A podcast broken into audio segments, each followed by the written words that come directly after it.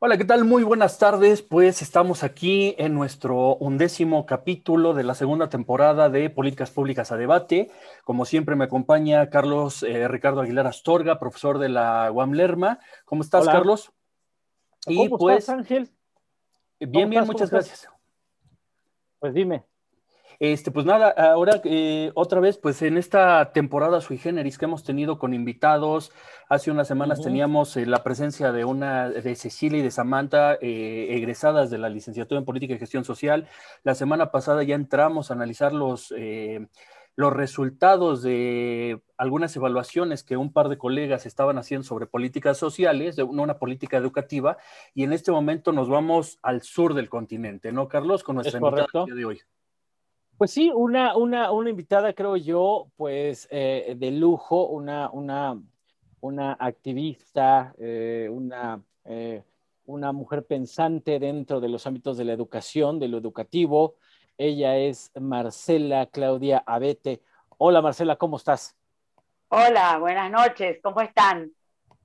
Pues muy, muy bien.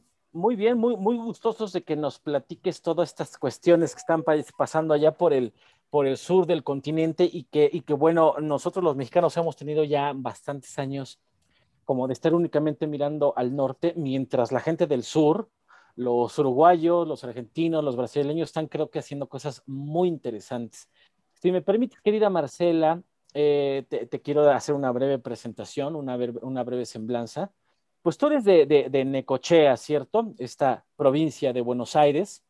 Eh, Eres una argentina, mamá de Leonora, tienes 35 años de experiencia en educación, tú eres, por licenciada en educación, has sido diplomada en, políticas públicas con enfoque de derechos, eso me consta, ¿no?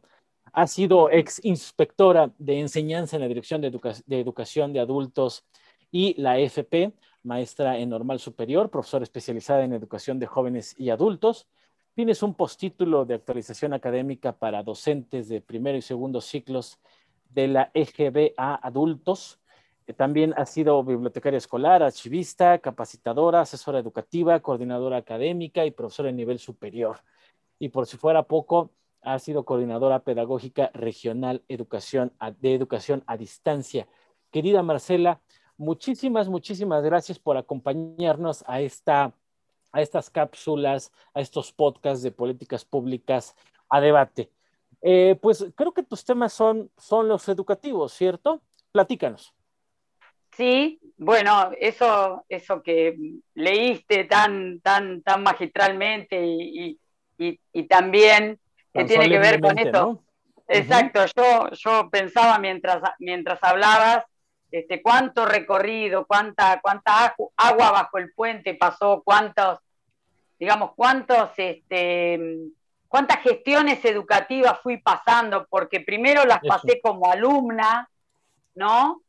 Como alumna de, nivel, preescolar, primero, ¿no? Después que se llamó inicial, pero primero era preescolar, después de la educación primaria, después de la educación secundaria, y después todo eso que mencionaste que fui haciendo en mi derrotero y que sigo haciendo, ¿no? Porque, bueno, este, uno, no termina nunca de aprender y nunca de, estudiar.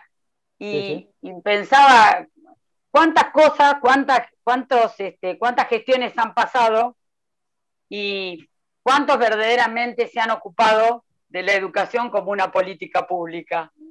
¿no? ¿Cuántos, ¿Cuántos de esas gestiones la pusieron en agenda como, como eje? Porque bueno, ya lo hemos platicado otras veces, este, el tema de la educación, la educación es el eje central y yo entiendo esto de, la educación como fundamental porque a, partir de la educación se puede hablar de, salud, se puede hablar de trabajo, se puede hablar de, otras, mm, de otras grandes variables que también convergen Y, llevan a, un gran país a, salir adelante, ¿no?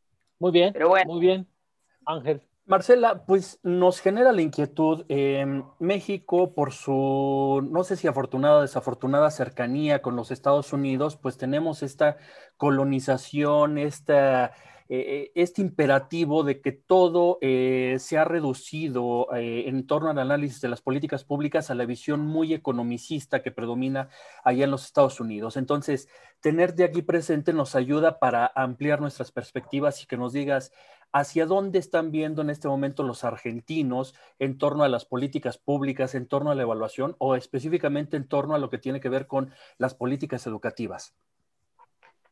Bueno, en realidad este, pasa, eh, pasa que, esta, que la primera preocupación que hoy este, tiene nuestro país, el Estado, el gobierno, pasa por esta, por esta, esta pandemia global que nos, que nos atañe y por ahí este, lo que en algún momento se pensaba como que, bueno, podía atenderse de alguna manera, hoy ha cambiado. O sea, nosotros este, en realidad en nuestro país hoy en día eh, tenemos un, modelo que, bueno, que, está representado por el, por, el, actual gobierno, que por ahí tenía que ver mucho con esto de, de, la reivindicación de ciertos derechos eh, que, bueno, que, hacía ver como que podía ser este, una luz. Y bueno, en realidad... Este, Oye, mm, querida Marcela, fíjate que, en eso que estás tocando, perdón, eh, me, permito interrumpirte, sí. pero por ejemplo, en, este tema de la educación, y sobre todo de la educación de los infantes, que no es ningún... Eh, no es ningún caramelo.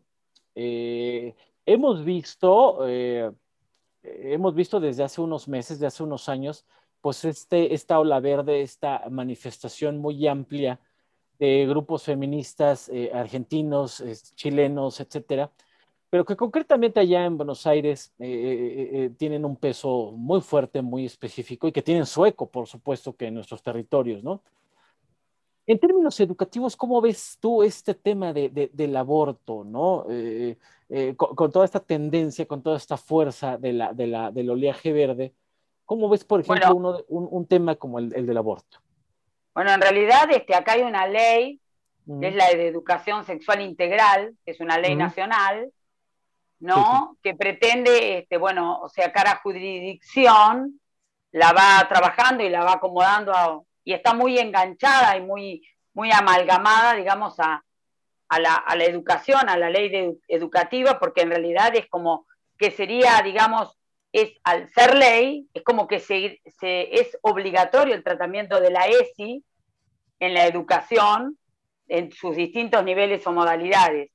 Y sobre eso creo que hemos avanzado mucho, porque mm, en realidad este, cuando esto hablamos de cuando yo era alumna, este, y cuando uno por ahí era docente, por ahí el tema de, hablar de ciertos temas referidos a, esta temática, se pasaba un poco por al lado, y bueno, y ahora es como que, bueno, este, ha tomado mucha, mucha importancia con esto que vos decís de, la ola verde y de la, la sanción de, la ley de interrupción voluntaria del embarazo, y, y esto es como que, bueno, eh, da la impresión de que en esto estamos creciendo y estamos pudiendo llamar a las cosas por su nombre, y me parece en eso que es un gran avance, ¿no?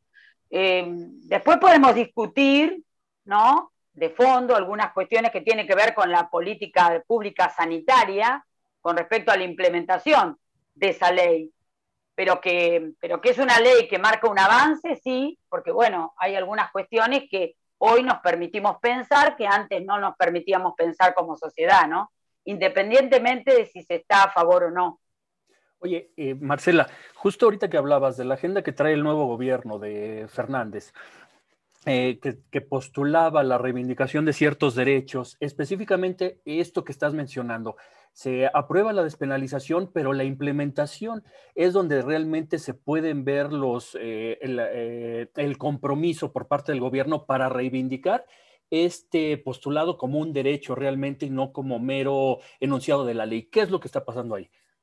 Y en este momento todavía, este, bueno, tal cual lo que dices, Ángel, o sea, es como que hay que, hay que, hay que, no hay que borrar con el codo lo que se escribió con la mano, ¿no? O sea, si bien se, postuló como eslogan de campaña, ¿no? Para acceder al gobierno, bueno, ahora se, logró la, ley y todavía no hay, digamos, este, una política pública que, que, imprima, digamos, este, la aplicación de esto que se ha dicho, porque bueno, pensemos que también la coyuntura actual eh, los ha obligado a atender lo urgente, que es esto del COVID, y ha tenido que pasar a segundo plano la implementación de, de, de este, de toda la política sanitaria que tiene que ver con, este, con, esta, con esta ley, ¿no? Sí, desafortunadamente, pues la prioridad en este momento es otro. En México estamos igual, o sea, a nosotros nos, agarró también con los dedos en la puerta, ¿no? Íbamos a transitar de un modelo de, se denominaba Seguro Popular, a un Instituto de Salud para el Bienestar, presuntamente universal, y el COVID lo dejó ahí en un impasse que no sabemos realmente qué está pasando. Y es porque, por esta cercanía, ¿no, Carlos, que tenemos en esto de reivindicar, tratar de incluir a los excluidos históricamente, pero que no vemos realmente eh, acciones más efectivas para que no se trate nada más de un mero discurso, sino que sea eh, efectiva la implementación, ¿no, Carlos? Sí, sí, porque ahorita con, lo que, con lo que dice Marcela, que me parece muy importante, eh, uno, pensaría que con el COVID, o con la COVID, uno, uno tendría que priorizar una agenda más social, más pública, más incluyente, qué sé yo y, todo el mundo me parece que, discursivamente podría estar de acuerdo en eso. Es que el modelo neoliberal eh, vino a caerse con el COVID. Es que lo que ya estaba mal se vino a agudizar con el COVID. Bla, bla, bla, bla, bla. ¿No? Pero, pero también no lo que está pasando, y se lo quiero preguntar a, Marcela y, y, también platicarlo con ti, Ángel, ¿no les parece que ha sido el, el discurso por el cual lo conservador disfrazado de progresista este, ha posibilitado. Es decir, en realidad, este, este problema del COVID no está haciendo que veamos a los grandes estratos eh, marginados, sino que en realidad es un reacomodo que sigue privilegiando a, las partes privilegiadas. Y, por eso yo me, atrevería a preguntarle a, Marcela, ¿cómo ve esta cuestión, de, por ejemplo, del regreso a clases? Este, ¿Se está favoreciendo los capitales o se está favoreciendo la salud pública o, realmente se está atendiendo una, exigencia de los padres que cada vez están perdiendo la batalla frente a sus propios hijos y que dicen, necesitamos un centro educativo, pero que todos sabemos que si los chicos salen, esto también en México se está dando, ¿no? Las, las autoridades están diciendo a cada rato, ya vamos a regresar a clases, ya vamos a regresar a clases, ya vamos a regresar a clases. Pero entonces ¿No les parece que, en, ese, en esa tesitura, más bien todo este lenguaje progresista de avanzada, en realidad por atrás sigue siendo un poquito de lo mismo? ¿Cómo lo ves, Marcela? Sí, dice, hay un dicho que dice cambiar para que nada cambie, ¿no? Bueno, en realidad con el tema específico de lo que dices con respecto al, regreso a la presencialidad, bueno, yo quiero decir que yo adhiero, adhiero fervientemente a que hay que regresar a la presencialidad, que en mm. realidad no se puede seguir este, no, dan, no, no, no posibilitando. En un este, esquema virtual ya no. O sea, a ver, yo no voy a, a, a, a, descreer de algo en lo que creo. O sea, la virtualidad llegó para quedarse y que tenemos que adaptarnos a ese, a ese nuevo escenario que, que, que provoca la virtualidad yo no, no me cabe duda. tampoco, tampoco puedo dejar de, negar eso que crea el vínculo, que se crea alrededor del vínculo con el alumno cuando estamos en la presencialidad escolar. Y que no solamente tiene que ver en la relación entre docente y alumno y alumno-docente, sino entre pares, entre niños, entre jóvenes, entre adultos, entre adultos, eh, y, y, eso es innegable. O sea, o, si dijéramos innegable, innegociable, diría yo, la palabra es esa, innegociable. Pero por otro lado, estuvimos todo un año, ¿no es cierto?, sin, sin ir a, a clases y tampoco hubo avance, por ejemplo, en infraestructura, en conectividad, en preparar las escuelas para, esta presencialidad. Entonces, o sea, esa brecha que se había este, que se había abierto este, el año pasado, cuando algunos que tenían medios se podían conectar y otros que no, no se podían conectar, entonces eso se agigantó. Hoy también vuelve a estar, porque eh, hay escuelas de gestión privada, ¿no? Mm. Aquí hay un sistema público de gestión privada y otro de gestión estatal. El de gestión privada por ahí se prepara, se preparó, tiene, tiene personal adecuado para la limpieza, para la desinfección, para todo esto de los protocolos que se han implementado. Sin embargo, hay escuelas, hay instituciones educativas de gestión estatal que no, no están en las mismas condiciones, entonces esa brecha que el año pasado se abrió por la virtualidad o la falta de conectividad o, por ahí también este, se acrecentó porque muchos padres perdieron sus trabajos y porque tal vez, este, bueno, tampoco había medios para conectarse porque, este, bueno, tenía que ver con que había capaz que un celular para toda una familia, entonces eso también, este, bueno, yo pienso que al no haber presencialidad, también se acrecentó esto de, que capaz que la escuela era el único lugar a donde había un, niño, un joven, un adulto que tenía un espacio para sí, para vincularse con otro. Y al no poder ir a la escuela, eso también empezó a pagar y empezó a plegar eh, de otra manera y, y, estamos viendo también embates que tienen que ver con lo psicológico, ¿no es cierto? Que también hay que evaluarlo. Eso. Sí, entonces para ti la, educación es necesariamente presencial porque tiene un componente social, tiene un componente de, vínculo afectivo con tus pares, ¿no? Eh, yo, por ahí ¿Mm? adhiero, adhiero a un sistema bimodal. ¿Mm? Que, tenga un momento de presencialidad, porque obviamente no podemos negar que este virus llegó para quedarse y que algo que por más que nos vacunemos y todo lo demás, bueno, va a haber que Y quién sabe cuántos vengan más, ¿no? Exacto, exacto, porque ahora estamos comprobando que esto está mutando, además. Entonces, prepararnos en un sistema educativo bimodal que pueda, este, digamos, em, tener en cuenta lo bueno de la presencialidad y seguir implementando y perfeccionando lo virtual que el año pasado tuvimos que ponernos a trabajar en eso, algunos sin saber y estudiando.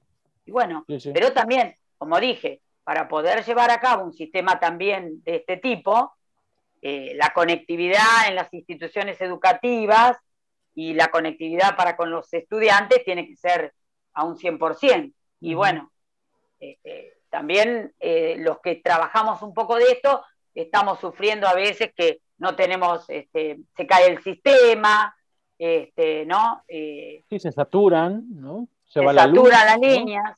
Y también falta capacitación por ahí en, los docentes y eso con respecto a poder implementar una, una virtualidad que no sea solamente subirles un PDF a los alumnos o mandarles una, un Word este, en, estas aplicaciones o en estos mediadores pedagógicos que hay, que tiene que ver con todo un cambio de paradigma educativo. Una retroalimentación. Ah, lamentablemente yo, creo que esta, esta emergencia ha evidenciado que los políticos siempre tienen sus prioridades y siempre se van a enfocar en sus prioridades, ¿no? Eh, Recuerdas, Carlos, que en algún momento comentábamos que este hubiera sido el momento idóneo para generar un gran plan de infraestructura justamente para la conectividad, para esas zonas alejadas, eh, pues olvidadas y que pues se ha dado prioridad a otras cosas, ¿no? En, México un tren Maya, una refinería, un aeropuerto que no sabemos realmente si van a ser factibles, si van a ser funcionales, pero aquí las prioridades nunca se movieron a pesar de la pandemia y parece que pues es un mal endémico porque en Buenos Aires, por lo que nos dice, bueno, en Argentina, por lo que nos dice eh, Marcela, lo mismo está sucediendo, ¿no?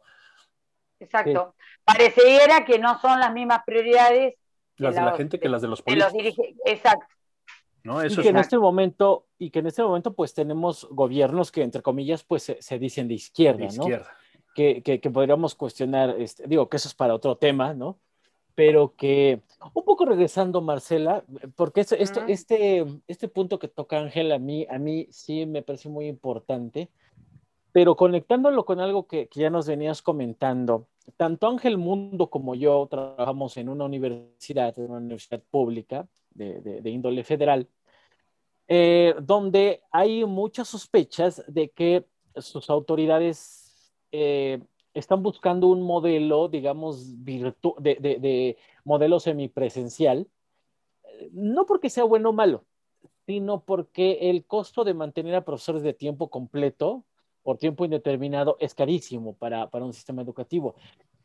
Desde tu punto de vista, y yo comparto esta, esta, esta visión tuya, Marcela, de una, de una situación bimodal, una, una cuestión tanto presencial como virtual, eso me encanta. Pero, por ejemplo, eh, tú, que, tú que te desarrollas en temas muy concretos de la educación, ¿hasta dónde se puede garantizar una, una, una educación eh, considerando cuántos alumnos? O sea, yo puedo subir en mi Classroom, yo puedo subir en mis plataformas este, mis clases, mis sesiones, mis videos, mis tutoriales, mis PDFs para 800 alumnos o eso tendría que ser para 4, para 5, para 20, para 80, porque creo que ahí está, ahí está un problema de índole de, de derecho laboral, de derecho al trabajo del docente. Que si bien todos, repito, todos coincidimos en que en que la virtualidad eh, eh, eh, llegó para quedarse. La pregunta ahora es, ¿a cuántos profesores vas a tener que correr para darle paso a la virtualidad? Desde tu punto de vista, ¿cuántos, un aula virtual como para qué, qué características debe de tener para no masificarse? ¿O es posible una educación masificada? ¿Cómo lo ves? ¿Cómo lo ves? No, no, porque en esto que estás diciendo, si nosotros, obviamente, que la capacidad daría para poner 800, eh, llegar a 800 alumnos, pero se despersonaliza, se despersonaliza. Y entonces, eso sí debe estar cuidado.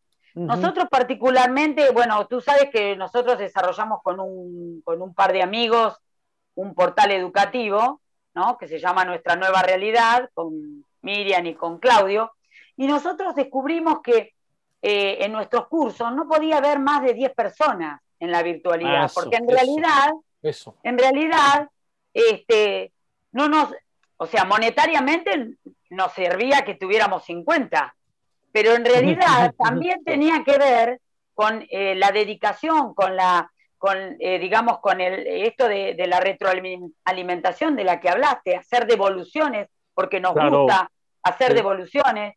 Entonces, si vos eh, tenés un aula virtual muy masiva, em, em, es, más, más eh, menos probable que puedas hacer devoluciones más personalizadas o, tengas en cuenta las participaciones, porque bueno, también hemos, hemos incorporado los foros, este, ¿no? otras, Otros mediadores pedagógicos que bueno, que también requieren que si uno quiere atender bien el alumno, tenga que estar del otro lado también. Y bueno, y no todas nuestras clases eran, eh, eran asincrónicas, sino que nos proponíamos también un encuentro semanal, y este formato lo estoy tratando de reproducir en el, en el instituto donde estoy como, como, como mm, coordinadora académica, porque yo recupero esto de la, de la personalización, del acto dialógico del que habla Freire en cuanto a, la, a, la, educación Exacto. ¿Qué, diría Freire, Paulo Freire, eh, eh, eh, en, el COVID, desde el cono sur? lo que pasa que, y lo que pasa que, bueno, sabemos que Paulo Freire era un defensor de la educación a los sectores populares, ¿no? De la educación popular. Y bueno, y fue, o sea, yo como educadora de adultos que, que, soy y que milito la educación de adultos y que siempre la voy a tener en mi corazón, o sea, siempre hemos querido reproducir ese formato que, por allá comenzó en sus inicios este Freire. Pero en realidad, por ahí, esto de la, de la globalización y esto de la masificación eh, está un poco, un poco lejos de, lo que, de los preceptos de la educación popular, ¿no?